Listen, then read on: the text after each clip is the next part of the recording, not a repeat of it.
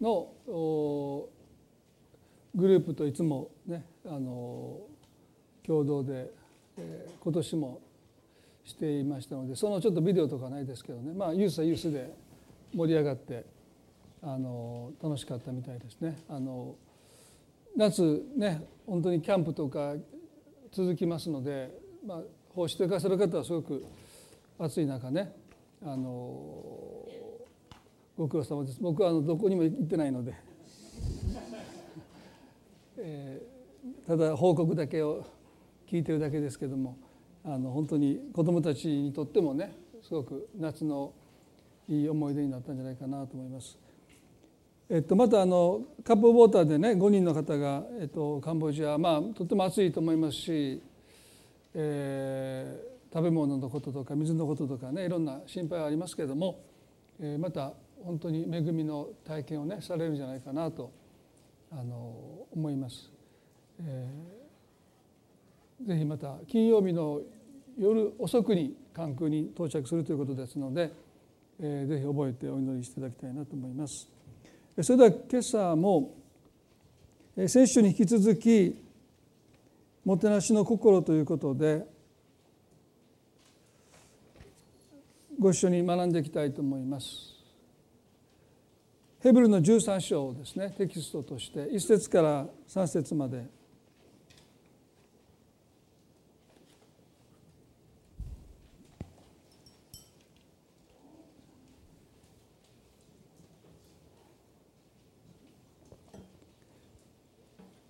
まあ先週1回で語りきれなかったことを今日まあ追加でお話をするという意味では、まあ、重複するところも多々あると思いますけれども、えー、語りきれなかった分も少し、えー、加えながら、えー、お話できたらなと思います。まずヘブルの13章の1節から3節までお読みします。兄弟愛を続けなさい旅人をもてなすことを忘れてはならないこのようにしてある人々は気づかないで見つかりたちをもてなした極につながれている人たちを自分も一緒につながれている心持ちで思いやりなさい。また自分も同じ肉体にあるものだから苦しめられている人たちのことにことを心に留めなさい。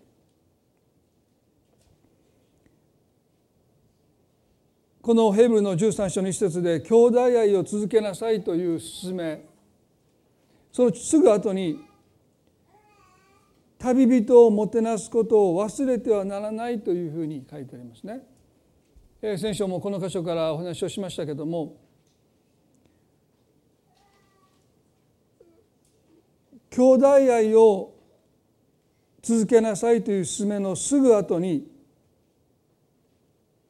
旅人をもてなすことを忘れてはならないというふうに命じられています。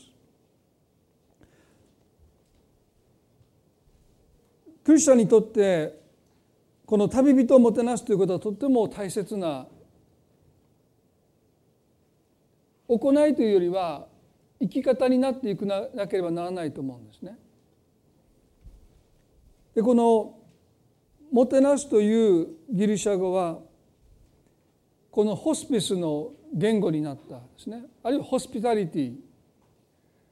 ですから病院であるとかお世話するとか介護するとかそういうことの言語になった言葉から派生してますね。で英語の訳ではこの旅人をですねトラベラーではなくてストレンジャーっていうふうに訳してる。ですからより言語に近い訳としては見知らぬ人を愛しなさいという戒めです。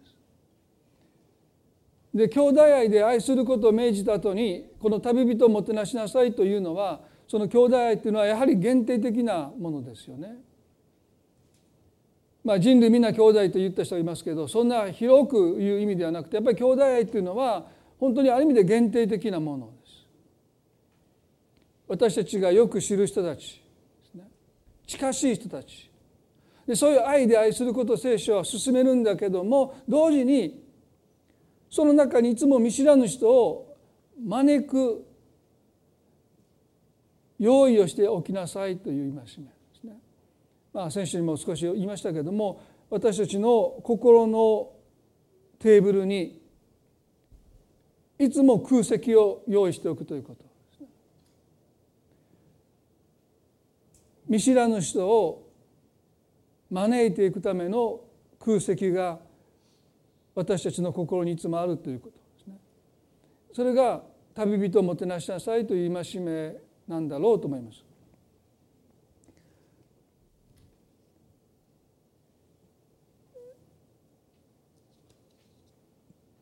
どうしても私たちは仲のいい人たちと群がってしまうね。ですから教会っていうのもとても閉鎖的になってしまう危険性がありますよね。でもいつも心のどこかで見知らぬ人に対して心を開いていく用意をしている。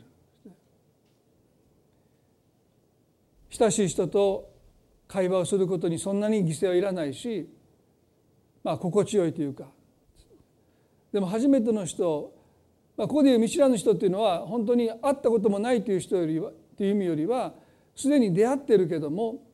まだ心開いてない人。あるいは一度開いたけどまた心を閉ざしてしまった人。私たちにとってストレンジャー見知らぬ人になってる人。ですから街に出て行って全然会ったこともない人をもてなしというよりはもうすでに出会ってる。もしかしたらその人は私たちの家族の中にいるかもしれません。心を閉ざしてる。関心の外にいる人のことを聖書はストレンジャー、ね、旅人見知らぬ人をもてなしなさい。愛してきなさい。心開きなさいと私たちに勧めています。私ねそのこと先週お話をした後いろいろ考えてて私が子供の頃ですね、まあ、今はどうかよく分かんないんですけども、まあ、特に私たち息子3人だったのでそのお誕生日会なんていうのをしたことがないんですね子供のために。で私が子供の頃はよくね親がそのお誕生日会っていうのを主催してお友達を招くっていうでみんながプレゼントを買ってお呼ばれされて出ていくっていうのがあってですね私記憶をもうほとんど忘れてたんですけどずっと思い出そうとしたらですね一度辛い経験したんですね。みんながどっかに行くんですよ。みんなどこ行くん？いや誰々君のお誕生日会って。あそうで僕もね普通に行っていいんだと思ってそのいつも遊んでる友達ですよ。仲間と一緒に、まあ、プレゼントは持ってませんでしたけどもね。そのみんなが行くままにその友達の家に行ってですね、まあ、ピンポン鳴らして玄関でそこのお母さんがガラガラって開けてですねちょっと驚いた顔されたんですね。でそれは招かざる客である私がそこにいてたからですよね。え豊田君みたいな。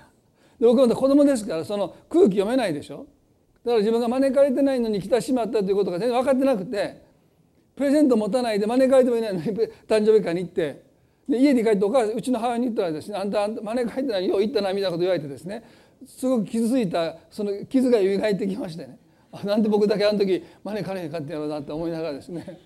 たまたまみんなも気を使って僕に声かけないでみんなで集まって行ってる時にたまたま外にいてみんなどこ行くんっていうのでですね勝手に行ってしまったというですね。まあもう思い出したくない 過去の出来事をですねなんか思い出してしまいましたけども。まあ多分そのお母さんはまあとっても心が広かったんでしょうね。まあ、ある本当だったらですね戸田君招いてないんだからごめんねって言われてもおかしくなかったんですけど、まあ、その方はですね、まあ、プレゼントも持っていないね、ケーキも多分私の分足らなかったんでしょう、まあ、いろいろ考えたんですけどまあ招待もされてないのにお誕生日会に行ってしまったというですね後からもでもそのことが逆につらかったですよね。まあ知らなかった方が良かったと思うんですけども、まあ、ある意味で私たちはこのとっても閉鎖的な集まりの中にこう自分が招かれない入っていけないまあ、そういう一つの経験をしたりして傷ついたりしますよね。でそういったことは教会の中でも起こりやすい。いや教会だからこそ起こりやすいですね。表面的な付き合いをしてですね、えー、そういう中なら傷つかないけどもやっぱり心開いて深い関係があるところで私たちはそういう招かれないという一つの痛み。そういうものを経験される方は少なくないと思いますよね。ですから聖書はあえて兄弟愛を続けなさいと言ったすぐ後に旅人をもてなすことを忘れてはならないと、まあ、釘を刺しているわけじゃないけども進めているというのはそういうことなんだろうと思います。そしてヘンリー・ナウエンがですねこの「もてなし」ということで、まあ、先週も引用しましたけどもこのように言いました「癒しはどのようにして起こるのか」「癒しはどのようにして起こるのか」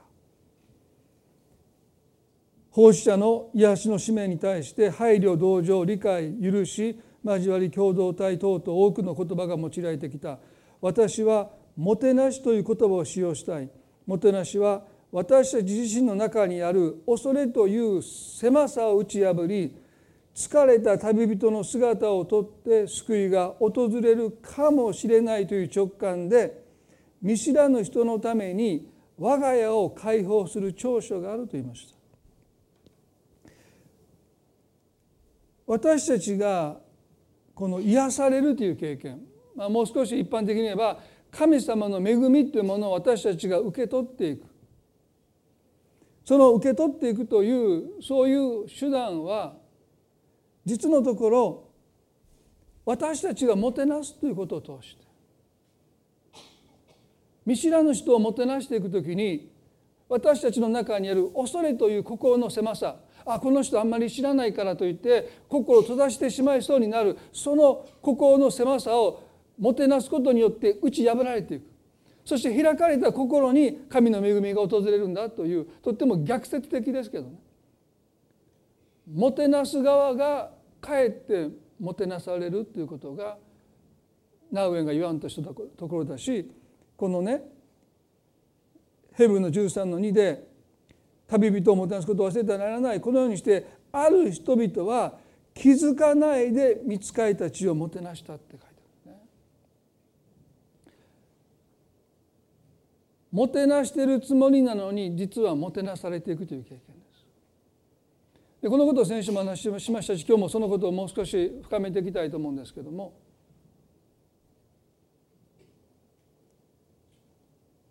ある人々は気づかないで見つかいたちをもてなしたまあ私この箇所本当にね何度読んでもすごいなと感動するんです。皆さん見つかいですよ。気が付かないでもてなしてる。超天然ですよね。気づけよみたいなですね。でもね不思議ですよね。気づかないでもてなしてる。まあ一つ言えることは彼らにとってもてなすということが生き方になってるってことですね。でこのある人々を聖書はアブラハムとそしてエマへエマへ向かう2人の弟子たちとして取り上げました。まあ、今日もう一人の女性を最後後ほど取り上げたいんですけどもその箇所をもう一度ね振り返りたいと思いますね。創世記の18章にここに99歳のアブラハムと89歳のサラが登場しますこの時から遡って24年前にアブラハムが75歳妻のサラがですね69歳ですよね。彼らは大いなる国民の父母となるという約束をいただいた。でもこの時2人には子供はいませんでした。父の世を出て私が示す地に行きなさいというその命を受けて彼らは財産を放棄してカナンの地にやってきました。でも子供は与えられなかった。76歳77歳80歳85歳90歳になっても子供が与えられない。そしてとうとう99歳になってしまった。聖書はもう妻のサラはですねこう埋めない体になったと書いてます。ですから24年間神の約束の成就を待ち続けて待ちくたびれてもう彼らは諦めてる。完全に諦めきれたわけじゃないけどもほとんど諦めてる。99歳と89歳の老いた2人が腰を下ろしてる。そこに神様が彼らと出会うために来てくださったんです。でもその時ね神様は3人の旅人の姿を持って彼らのもとを訪れてる。75歳の時に神様はそんなことなさらないでご自身を表されたんですなのになぜ24年間経って99になって希望を失いかけてるこのアブラハムのもとに神様はわざわざ旅人の姿を持ってそれも彼らの家を訪ねるんじゃなくて天幕を訪ねるんじゃなくて彼らの周知を横切っていくんですね。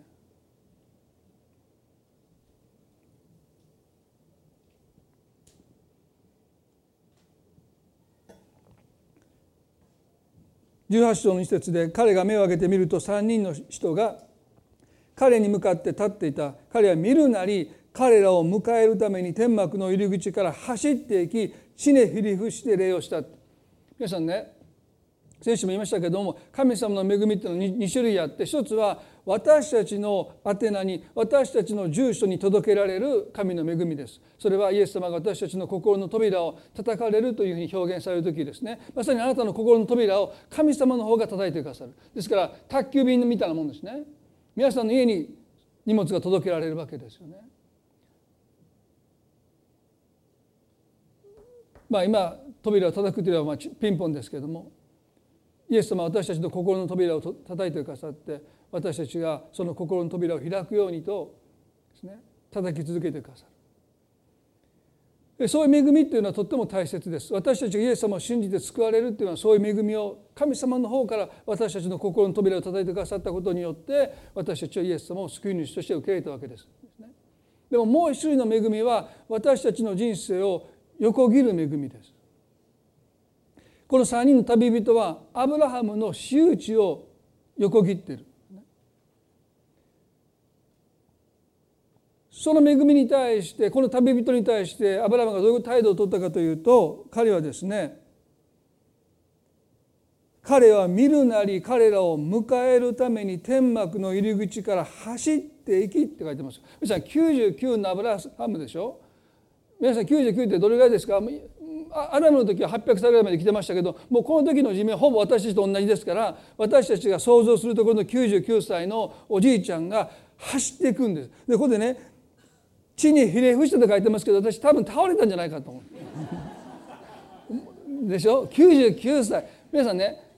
多分彼はここ何十年走ってないですよ。私だって全速で 200m なんて走った記憶もここ何年もないですよ。スポーツクラブ行って私機械でこういうのやってますけど実際にこの土を蹴ってアスファルトを蹴って走るのと機械で走るの全然違いますね。ですから多分私今から 200m 全速でこの炎天下で走ったら多分倒れると思います。アブラハム99で走っていってね、地に封じて書いてますけど私の想像ではですよ。半分半分意識なかったんじゃなかなと。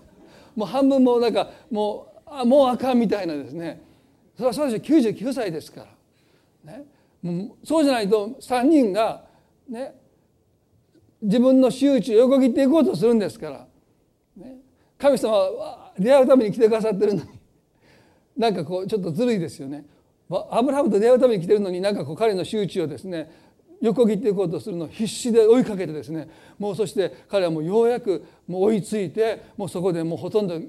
意識を飛んでしまってですね。もうそこにもう倒れたんじゃないかなと、まあ、半分そう思うんですけれどもそして礼をしてこう言いましたね「ご主人お気に召すならどうかあなたのしもべのところを素通りなさらないでください」と言いました。あなたのしもべのところを素通りなさらないでください私たちの人生の中に恵みは直接私たちに向かってやってくる恵みと横切っていく恵みがあるんだということ。もしアブラハムが走っていってひれ伏して礼をしてお願いしなければこの3人の旅人は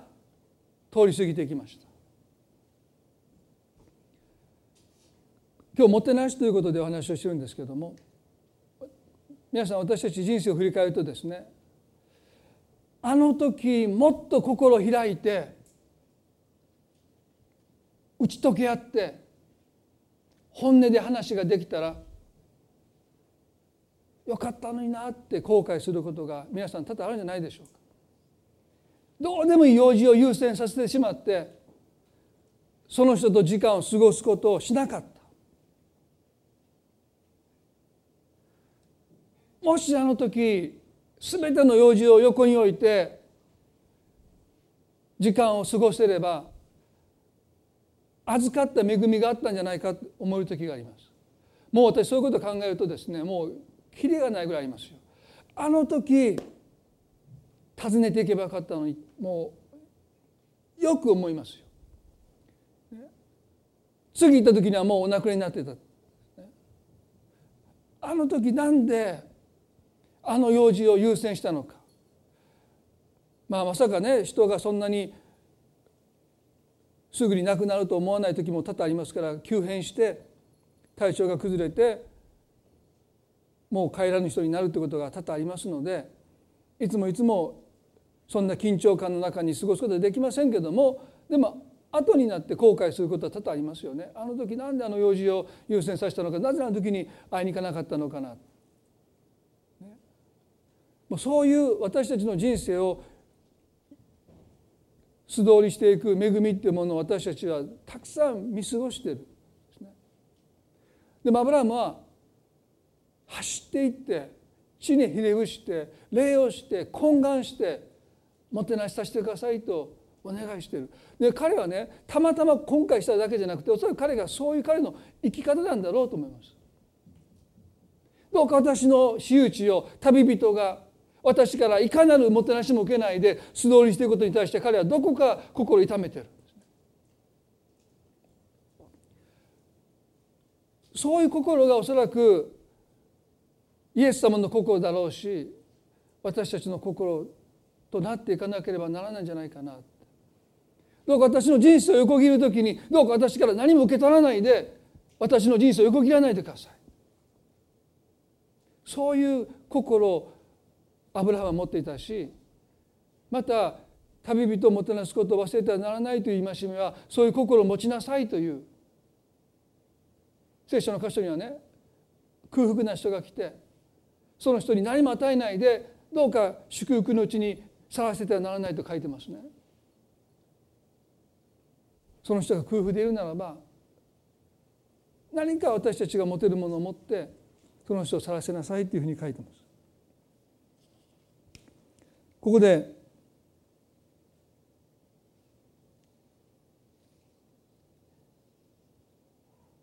エマオへの道に2人の弟子たちが失意の中で重い足取りで旅をしている出来事がこのルカの24章に書いてますね。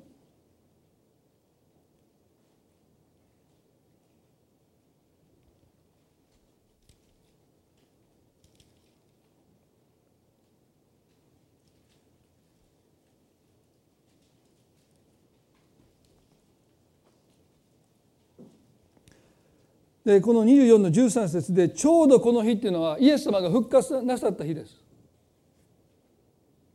大勝利の日です。キリスト教のクライマックスの日です。全世界がお祝いする日です。最も輝かしい日ですね。もしこの方の復活がなければ私たちの信仰は虚しいと書いてますからこの日がなければ私たちの信仰は虚しいんですね。私たちはなお罪の中にいるんです。私たちは滅んでいくんです。でもイエス様が約束された通り3日目によみがえってくださったこのキリスト教の歴史の中でいや全世界の歴史の中で最も輝かしい大勝利の日にこの2人の弟子たちは落胆して失望して希望を失ってエルサレムを離れて故郷のエマオに帰っていくんです。ちょうどこの日2人の弟子がエルサレムから11キロメートル余り離れたエマオへという村に行く途中であったと書いてます。イエス様が復活してくださったその日に彼らは信仰を捨てる決心をします。がっかりして。なぜそうなったのかそれは墓を見に行った女性たちが見つかりと出会って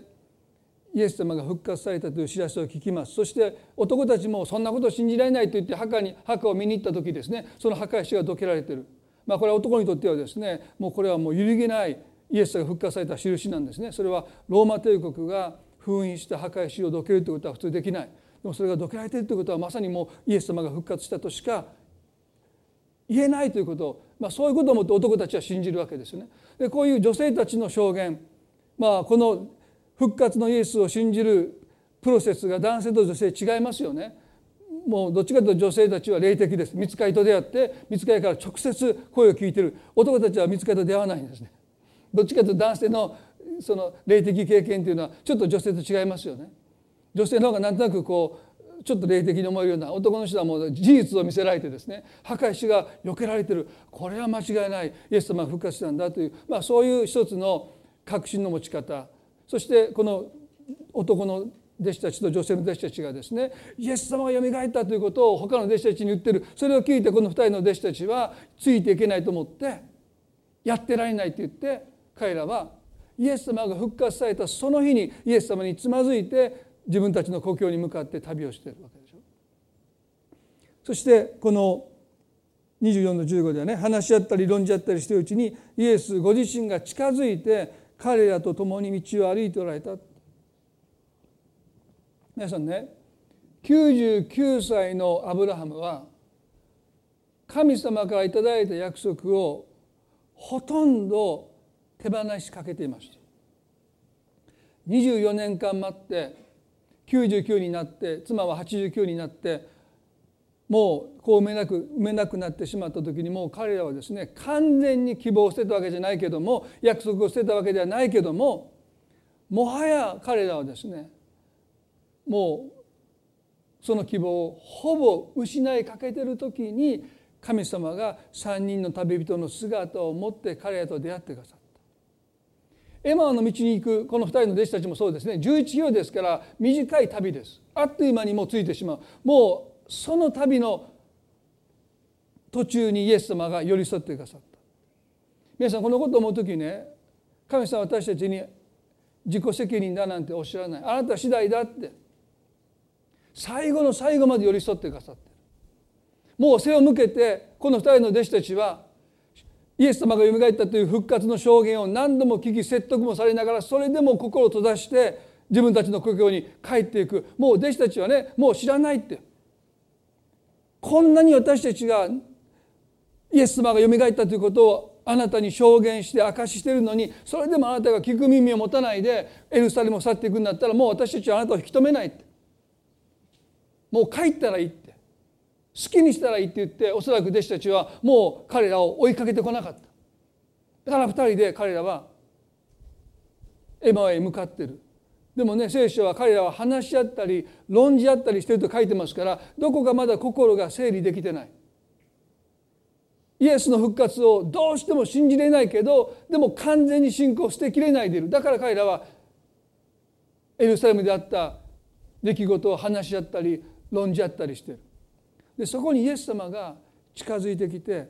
黙って彼らと旅をしておられるっていうお姿はね他の弟子たちが呆れ返ってもう知らないって言って彼らをある意味でもう見捨てた。でもイエス様だけはエマへ向かうその旅の道中黙って寄り添ってくださってる。皆さんこれが私たちの神様のお姿ですよね。あなた次第なんて言わないんですよ。最後の最後まで。99になってアブラハムに現れてくださった神様。そして山へのわずか11キロの旅。その旅にもイエス様を同伴してくださっている。ですからね神様は私たちがどんなに背を向けようと離れていこうと私たちに寄り添ってくださるんだということをこの箇所を通して改めて思わされますよね。そして24の16ではねしかし2人の目は遮られていてイエスだと分からなかったって。ここでもイエス様は見知らぬ旅人の姿を持って2人の弟子たちに寄り添われます。なぜ99のアブラハムに神様は旅人の姿を持って見知らぬ人の姿を持って現れてくださったのか。なぜエマへ向かう2人の弟子たちにイエスはわざわざ見知らぬ人の姿を持ってその度に同伴されたのか。なぜピリポにその十字架の傷跡を見せてご自身を表してくださったようにこの二人にはそういう姿を表さないで見知らぬ人の姿をとって寄り添われたのか。何かそこに大切なことがあるように思います。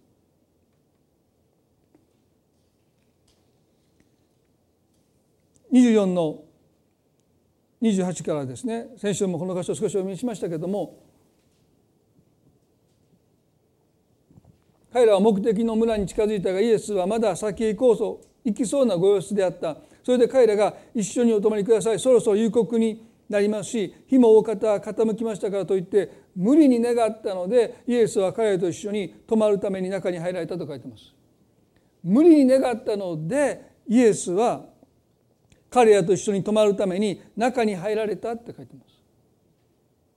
ですから無理に願わなければイエスはエマオの町を通り過ぎていくんですね。イエス様は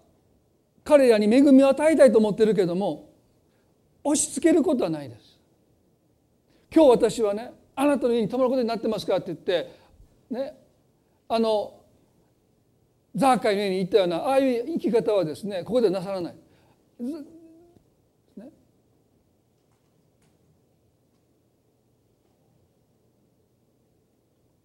この二人の弟子たちが無理にお願いしなければイエスは彼のに泊まることはなかったんです。神様の恵みも私たちが無理にお願いして願っていかなければあのヤコブが見つかりにしがみついて私を祝福してくださらなければ私はあなたを晒せないってしがみついた話しなさいって言っても話さなかったあのような心の態度がなければ受け取れない神の恵みがあるということをもう一度覚えたいですね。この「無理に願って」という言葉がですね聖書の中に2箇所しか書いてないんです。でもう1箇所は商業での16章に出てきます。商業での16章の14節15節に2人の弟子たちがイエスに無理に願って家にお泊めした時この無理に願ったという言葉はですねこの使徒行伝の16の14の中に出てきます。ちょっと開きましょうか。使徒行伝の16章の14と15ですね。テアテラ氏の紫布の商人で神を敬うルデヤという女が聞いていたが主は彼女の心を開いてパウロの語ることに心を止めるようにされたこのルデヤという女性は聖書の中でとっても重要な役割を果たすことになるんです。この時彼女は自分の生涯が神にそんなふうに用いられるとは夢にも思ってないですね。パウロはこの時ピリポとピリピピリポという町に伝道に出かけていきます。ヨーロッパ伝道のキリスト教がヨーロッパに伝わっていくその最初の宣教の働きですよね。でこのピリポという町にはまだユダヤ人の街道がなかったので多くの場合ですね川の近くでユダヤ人たちは集まって祈ってたそうですね。でその中に違法人のユダヤ教に改宗したこの女性が集まっていたんです。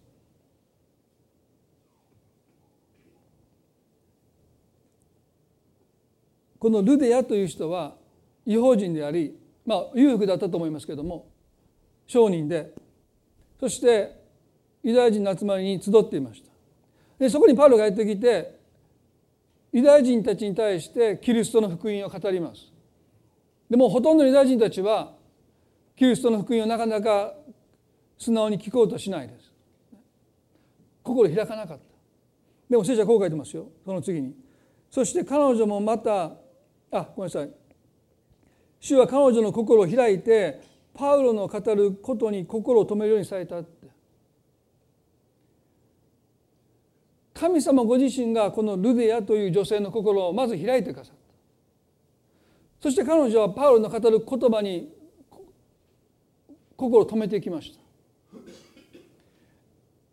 た。いつも私たちの心を最初に開いてくださるのは神様ですよね。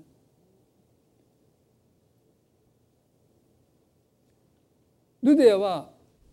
神様が自分の心を開いてくださったということは分かっていない。でも確かに心が開かれている。そして彼女はパウロの語っているという言葉に耳を留めていきます。でも他のユダヤ人たちは心を閉ざしているのでパウロの言葉が右から左に抜けていくんですね。でも彼女の心にはその言葉が止まっていく。主イエスを信じなさい。そうすればあなたもあなたの家族も救われます。主イエスを信じなさい。彼女はこの後こう書いてますよ。そして彼女もまたその家族もバプテスマを受けたって。これユダヤユダヤ教にない。ですねヨハネのバプテスマが説いた。水のバプテスマを彼女たちは受けたんです。それはパウロの言葉を聞くように神様がまず彼女の心を開いてくださってそして御言葉に心を止めていって彼女たちは家族はですねイエス様を信じて最初のクリスチャンになりました。最初の回収者になりました。でこの後が大切です。彼女はパウロにこう言うんです。私を主に忠実なものとお思いでしたらどうか私の家に来てお泊まりくださいと言って頼み強いてそうさせた。エマオエと旅をする2人の弟子たちが無理に願ってと書いてるこの言葉がですね聖書の中にもう一箇所だけ使われている。それがこの「強いてそうさせた」言えばしがみついたんです。パウロに。どうか私が主に忠実なものとあなたが認めてくださるならば今晩だけでもいいですから私に来てお泊まりくださいって言ってパウロをある意味で無理やりじゃないけどしがみついて去らせなかった。とどまってください。このことが後に何をもたらしたのか皆さん。ここから教会が生まれていくんです。ピリピリ人への手紙の中にですねこの出来事が記されています。もしこの日ルディアがパウロにしがみついてもてなさせてくださいと彼女の方からもてなしすることを願わなかったならばその家を解放しなかったならばおそらく教会が誕生することはなかっただろうと思います。彼女たちが救われて終わりです。でもその日夜何を彼らが話し合ったか聖書は何も書いてません。でもおそらくその食卓でパウロの語る言葉をルディアとその家族は聞いて心燃やされてああここに教会がここに教会が誕生すればどんなに素晴らしいか。そしたらおそらくパウロはねあなたの家から始めなさいなんていうことをおそらく言ったんじゃないかなそして教会がそこに出来上がっていく。そしてたくさんの人が救われていくんですね。そのきっかけはルディアが初めて会ったパウロです。その彼に神様が少し心を開いてくださった。ナウベンがですね。こういう表現しますよね。これは彼の独特の表現ですけれども私たち自身の中にある恐れという狭さを打ち破り疲れた旅人の姿をとって救いが訪れるかもしれないという直感と言いました。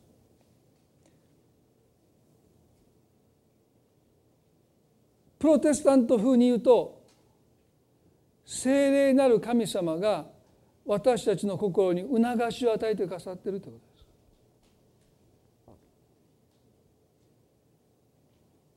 直感というと人間的なひらめきのような感じですよねでも私たちの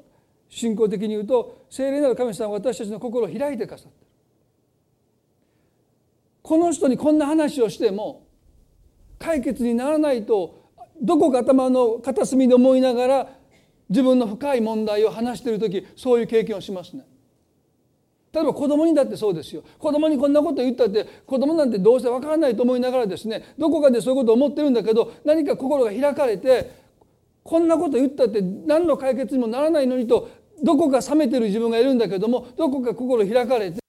この深い悩みを打ち明けてる自分がいるまさにその時皆さん神様が私たちの心に働いてくださっているということを私は覚えるべきですね。あなたにこんなこと言っても何の解決にもならないんですねと直接言ったら失礼ですけどねでもどこかでそんなこと思いながらなぜか知らないけど心開かれて心にある悩みとか憂いとか悲しみを話し始めてる時にねもしかしたらこれはあのルディアの心を開いた神様が今私たちの心を開いてる。そして思いもよらないなおよね。疲れた旅人の姿を持って神の救いが訪れるかもしれないという直感。すなわちねあなたにこんなお話をしてもどうにもならないということをどこかで思いながらもしかしてこの人から思いもよらない答え思いもよらない励まし慰めを得るかもしれない。そういうことに対してどれだけ私たちの心が開かれているのかそれが神の恵みにどれだけ私たちが預かれるかどうかの鍵ですよね。ルデアはおそらくですよこの時だけもてなしをすることをとても強く願ったとは思えないんですね。それはもう彼女の生き方だったと思います。ですから時々私たちはねこの人を通してくるのかなこの人を通して来ないのかなってそういう選別は無理ですよ。いやこの人と省いとこういやこの人は今もてなしをしたらどえらい祝福が来んちゃうかみたいなね。皆さんそれは無理です。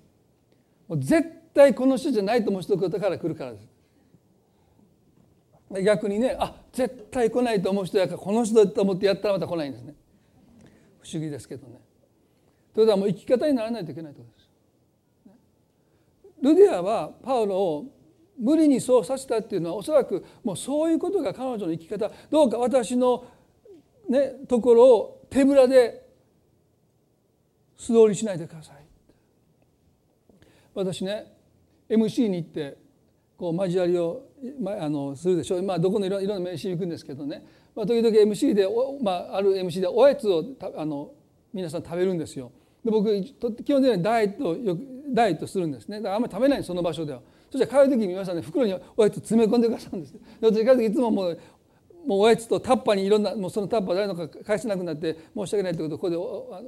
こで謝っておきたいと思うんですけどいくつかのタッパが誰のものかわからないタッパーが家なんですけどそれはもういろんなタッパにもうその時の食べきれないのなんかおかずケーキとかねケーキもなんかご飯とかいろんなものをくださってですねもう私そういうのをちょっと持って帰っていく、まあ、その時のねその心の態度っていうのはねその手ぶらで返さないんですね。もうここにあるものまあそれはもう袋に詰め込んで渡してくださる、まあ、ルディアもそういうそういう心の持ち主なんだろうと思うんですね。もうどうか私のもとを手ぶらで通り過ぎないでください、まあ、これもこれもってよく時々おばあちゃんに似たらおばあちゃんが帰る時にいろんなもうもういらんものもいっぱい持たされる時ありますよね。なんかもうなんかもうこんなもらってもどうやって使っていいのかもうこれも持って帰りこれも持って帰りでもねああいう心ですよ。もうしめしめこれでもうゴミ処理しないで済むと思ってやってるわけじゃないと思うんですよ。もう本当に心からもてなしたいだからもうこっちからしたらねもうまあそんなものもらったってどうせまた使わないんだろうと思うものもいっぱいあるんですけどでもねだかそういうもてなしの心はね生き方ですよね。見返りを求めてない。でも実に神の恵みはそういうもてなす側がもてなされるという形で祝福されていくんですね。もてなしてるはずなのに反対にもてなされてるっていうのがですね真実なところです。だから聖書は私たちにもてなすことをしているんです。それはもてなしを通して実は私たちがもてなされて私たちが祝福されるからですよね。この2人の弟子たちはね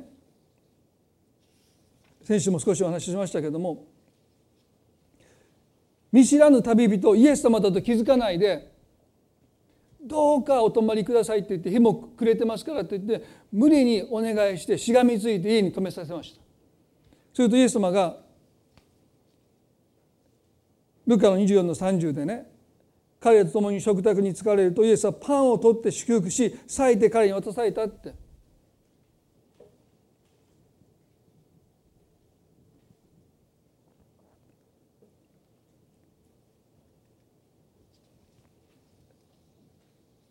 もてなしをする側の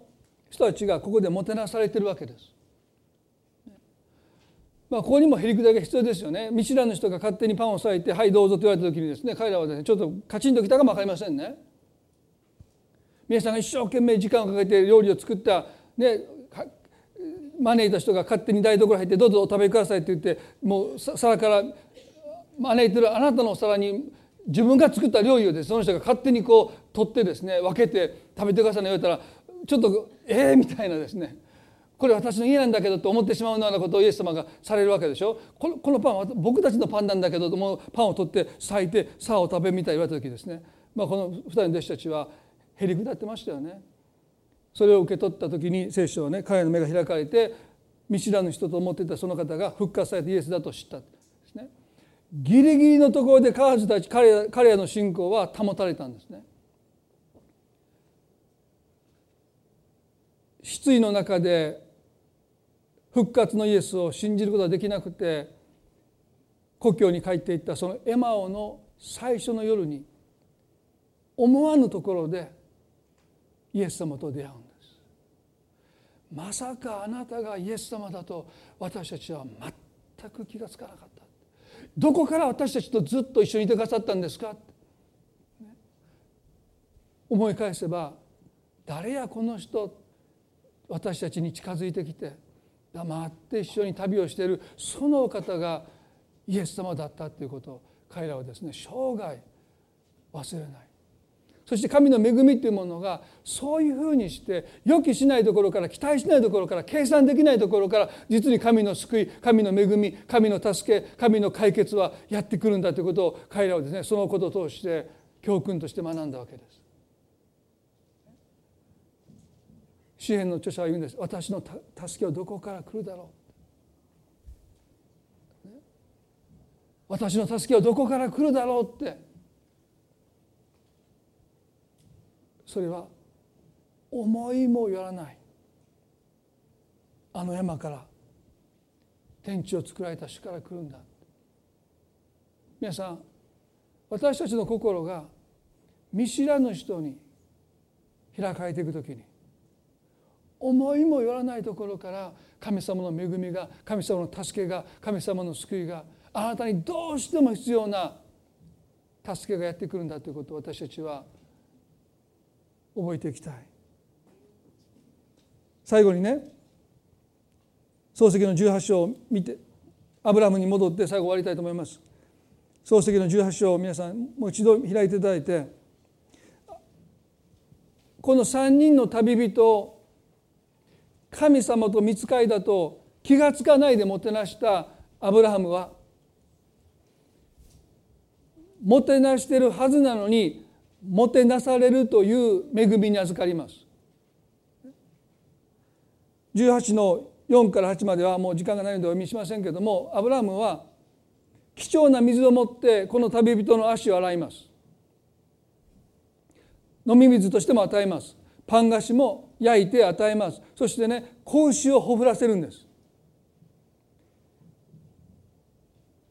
全く利害関係がない見返りがない。一回きり私の仕打ちを横切っていく。おそらく生涯会うことがない。この3人の旅人に子牛をほふらせるんです。驚きですね。彼の生き方です。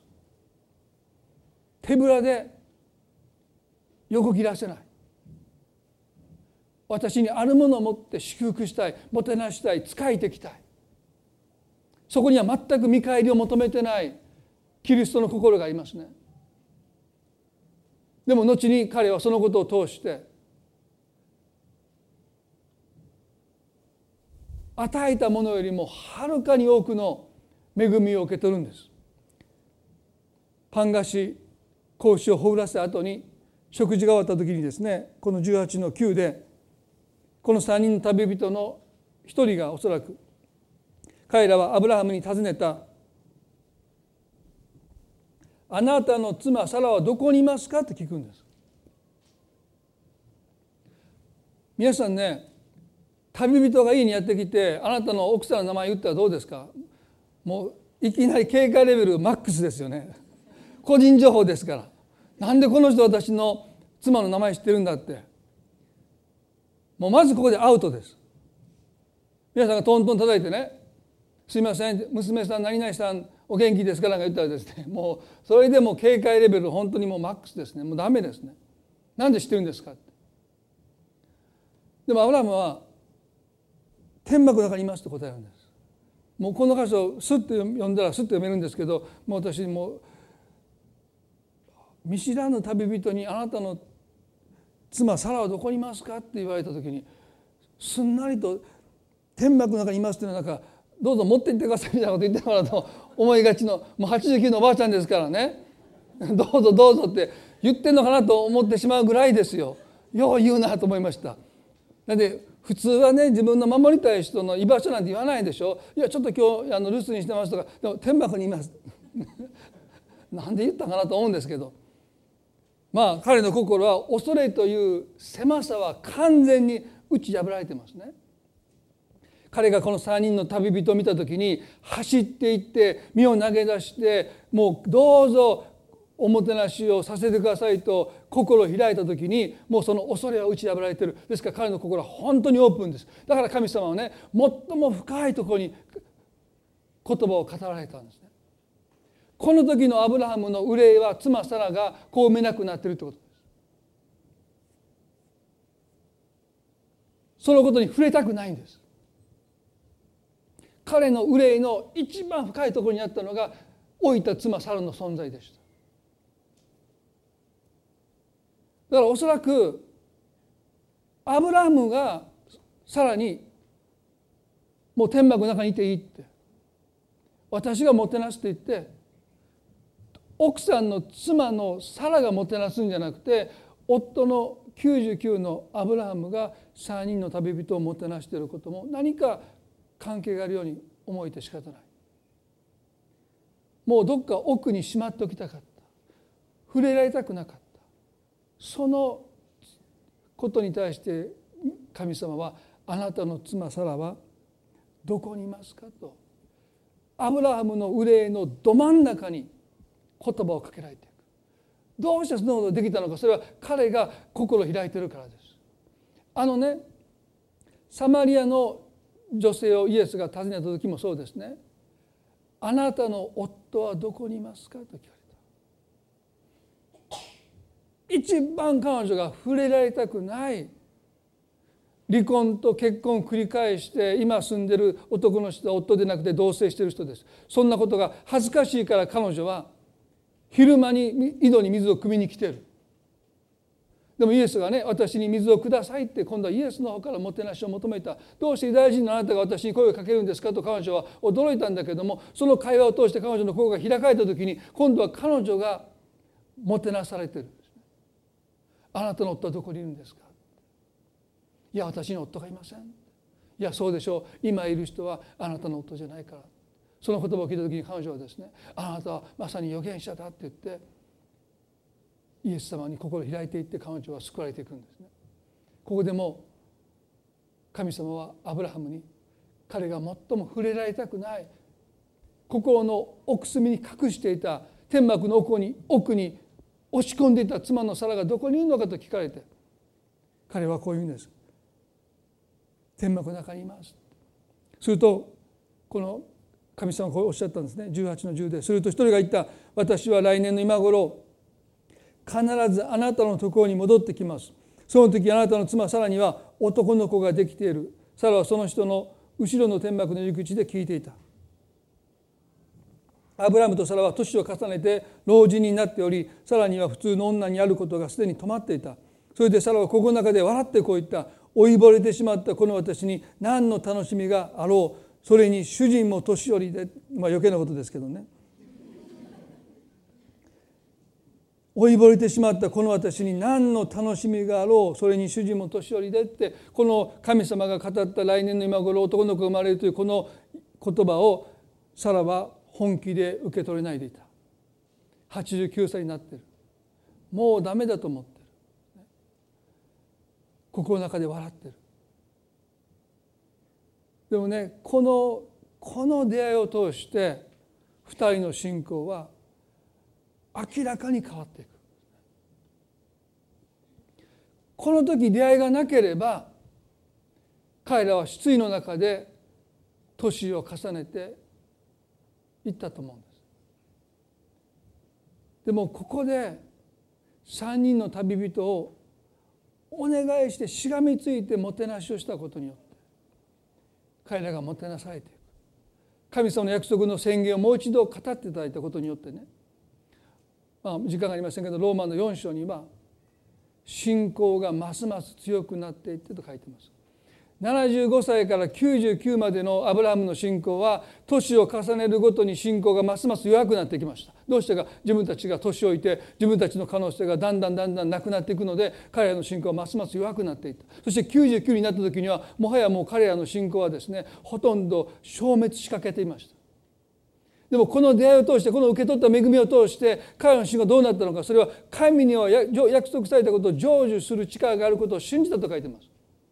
もう彼の信仰は自分たちの可能性ではなくて神には約束されたことを成就する力があることを信じたって彼の信仰が神様に完全にシフトしたんです。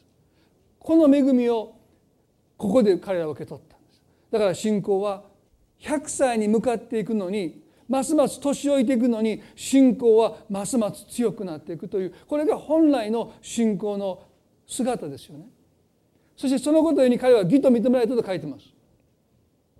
アブラハムが義とされたのはこの出会いを通してです。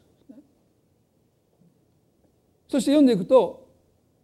彼が義とされたのは彼のためだけじゃなくて私たちのためだと書いてますすなわちねアブラハムがこの時100歳になる自分が男の子の父となるということを信じたその信仰が賜物として私たちにも与えられたということです。ですから私たちの頂いている信仰は別に私たちが頑張って強くするんじゃなくてもう最初から皆さんがイエス様を信じた時にいただいた信仰はアブラムがここで99歳なのに来年でもこれ男の子ができますよというこの信じられないその神様の宣言を心で信じたというその信仰を私たちを贈り物として私たちも頂いているということです。だから皆さんが別にね信仰を別に強くする必要はないんです。もう賜物としてこのアブラハムの信仰を私たちも頂いてるんだ。だから私たちは復活のイエスを信じることができるんですよ。その信仰が賜物として頂いてなければね皆さんどんなに信仰を強くしても死者の中からイエス様が蘇ってくださったということを本気で信じることはできないんです。もう賜物としてそういう信仰を私たち一人一人は頂いてるんですよ。だから復活のイエス様を信じることができるんです。とすればね皆さんあなたの人生で今どんな困難があっても復活のイエスを信じる信仰を賜物としていただいているならばね皆さんどうぞあなたはもうその自分の信仰を嘆かないでください。もうそれは賜物としてそういう信仰を私たちは頂いてるんだから。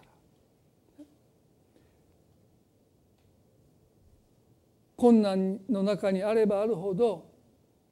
信仰はますます強くなっていく。そういう信仰を私たちは実のところ頂いている。ただ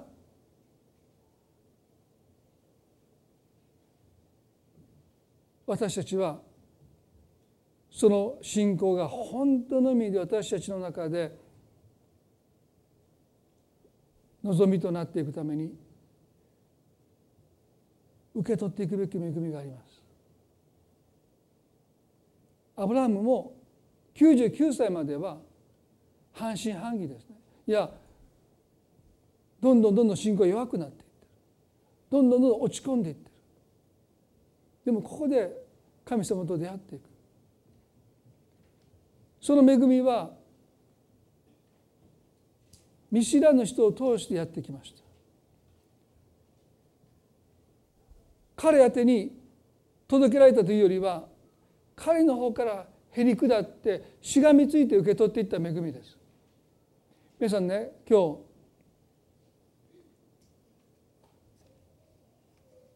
あなたの人生にも神の恵みは横切ろうとしている。これからも横切っていきます。それに対して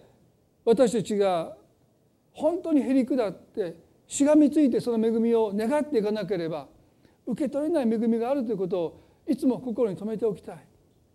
そしてそれはねもてなしという私たちの方から心を開いていくということを通してその恵みに預かるんです。向こうから頭を下げて私にどうぞもてなしてください。私にパンをください。水をくださいと言ってくるわけじゃない。私たちの方からもてなさせてください。あなたに食事を振る舞わせてくださいって私たちの方からへり下っていく時に私たちがもてなされるという恵みに預かっていくんだということ。だから私たちはそういう生き方をしていきたい。どうか私のこの人生を手ぶらで私から何も受け取らないで素通りしないでくださいおばあちゃんが家にあるものを孫にねもう持って帰り持って帰りってもう与えていくようにそういう心の態度スピリットを持って生きる時に私たちは実に与えるものよりもはるかに多くの恵みを神様によってもたらされていくんだそのことが旅人をもてなしなさいという戒めの本質じゃないかなと思います。私たちの時代はね心を閉ざしていく時代ですよね。私はそのことをもういろんな経験を通して振り返ってあの時もっと心を開いておけばよかったということはもう数えきれないぐらい後悔としてもしてます。そしてこれからもしていくでしょう。皆さんだってそうだと思いますね。でもナウエの言葉を言うならば直感です。神様が今私の心を開いてくださってるんじゃないかなと思う時に神様はね大きく開かないんです。ルディアの心をちょっと開いてくださった。あとその心を開いていくのは彼女自身でした。無理にお願いしてパウロに泊まってもらってる。どうぞあなたの心を開こうとする神様の働きにどうぞ敏感でいただきたい。そして少し神様が開いてくださった時に今度私たちがその心の扉を開いていく番なんだ。そして開かれた分だけ恵みがあなたの人生に訪れてくるんだということも私たちは忘れないでいたい。なぜ恵みが来ないのか私たちが心を閉ざしているからですよね。あなたの人生の中に見知らぬ人がいると思います。その見知らぬ人は初めて会った人ではないんです。もうすでに会ってるけどあなたが心を開いてない人が見知らぬ人ストレンジャーズです。あなたの関心の外にいる人。あなたが心を開こうとしてない人が実のところ見知らぬ人なんだということ。だからどっかに行って町に行って知らない人にもてなしなさいって意味じゃないんです。もうすでにあなたが出会ってる。あなたがよく知ってる。でもまだ心を開いてない。心閉ざしてる。この人にこんなこと言ったってどうにもならないともう諦めてる。でもそういう人に対して聖霊なる神様はあなたの心の扉を開こうとなさる時にどうぞ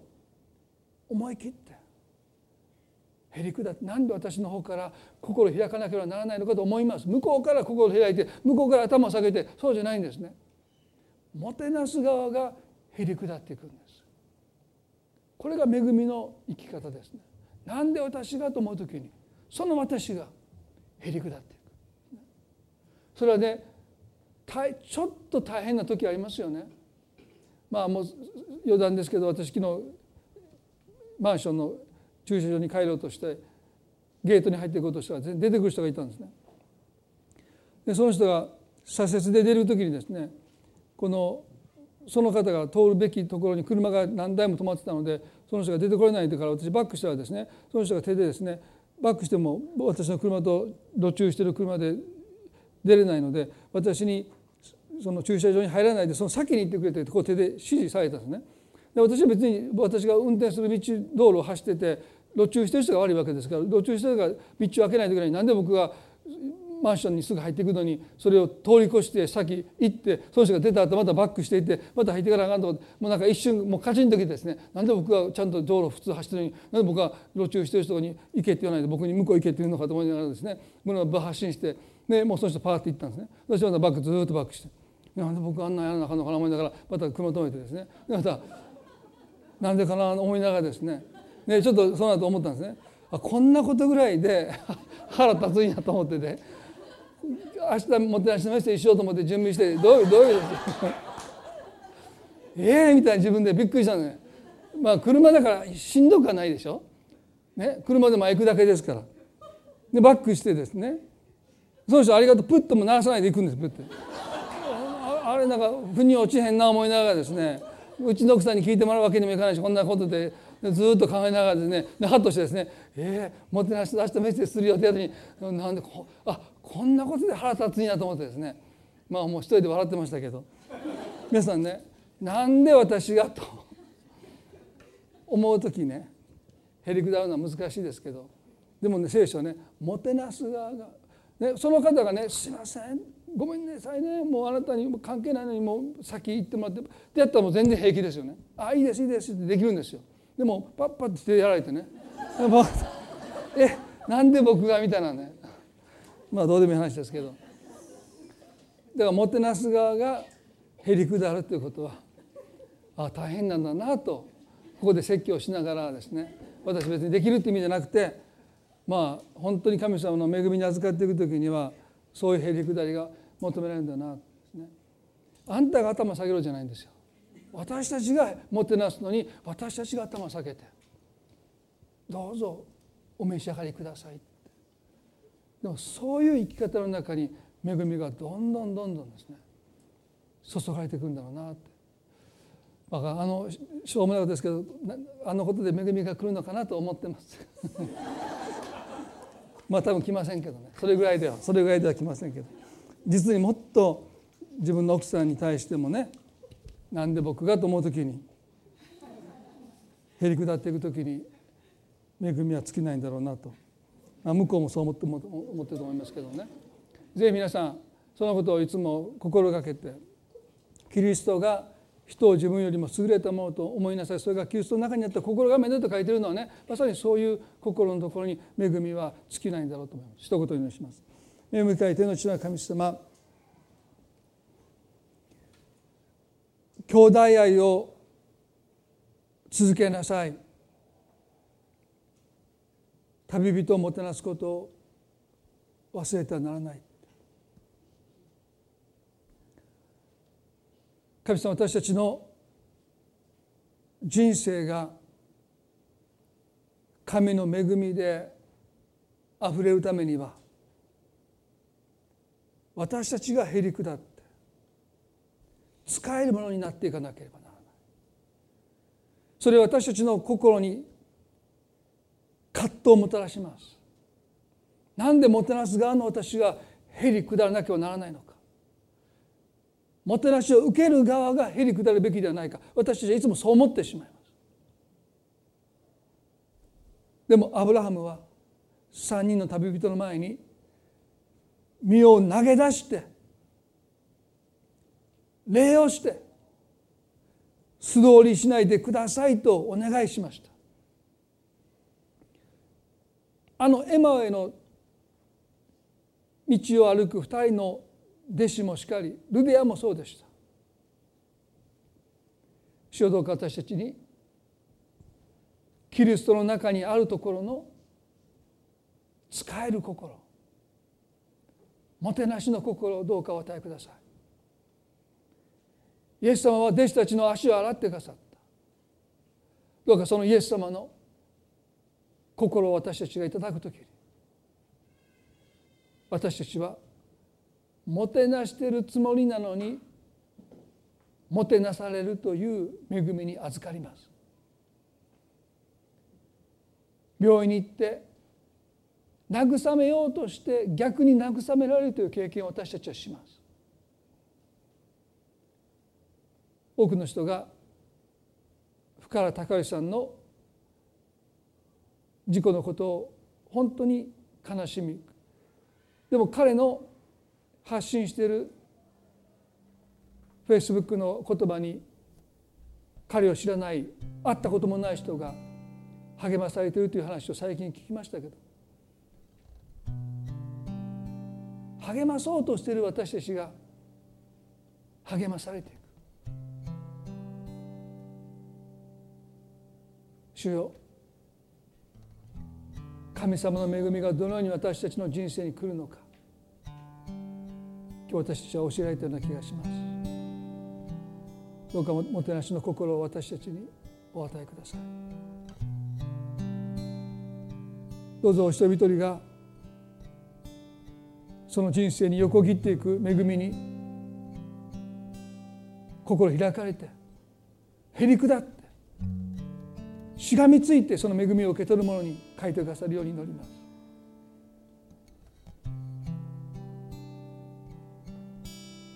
主は私たちの心を開かれる時に私たちも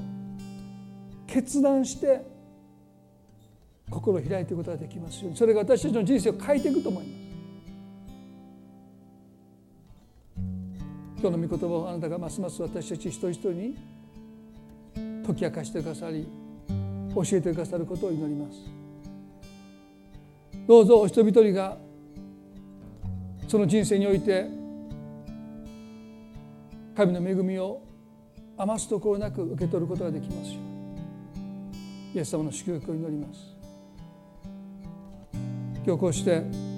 主ご自身が私たちに語ってくださったと信じます。この1週間もあなたが導いてくださるように感謝を持って愛する主イエスキリストの皆によってこの祈りを2枚にお捧げいたしますそれではどうぞ立ち上がっていただいて賛美を捧げたいと思います。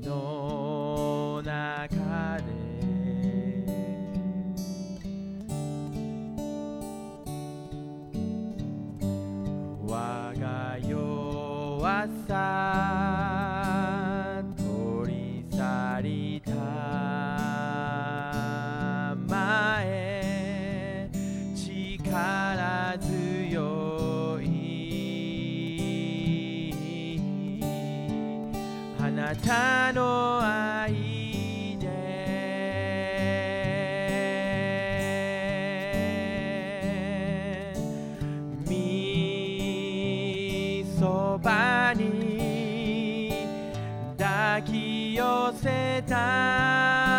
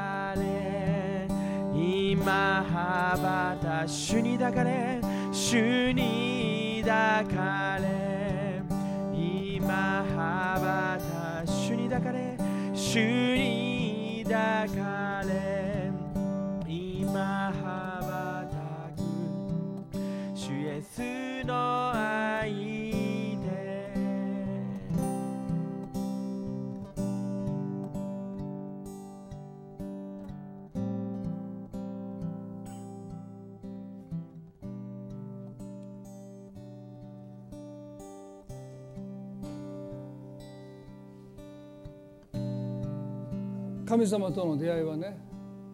99のアブラハムにせよエマワに向かう2人の旅弟子たちにせよ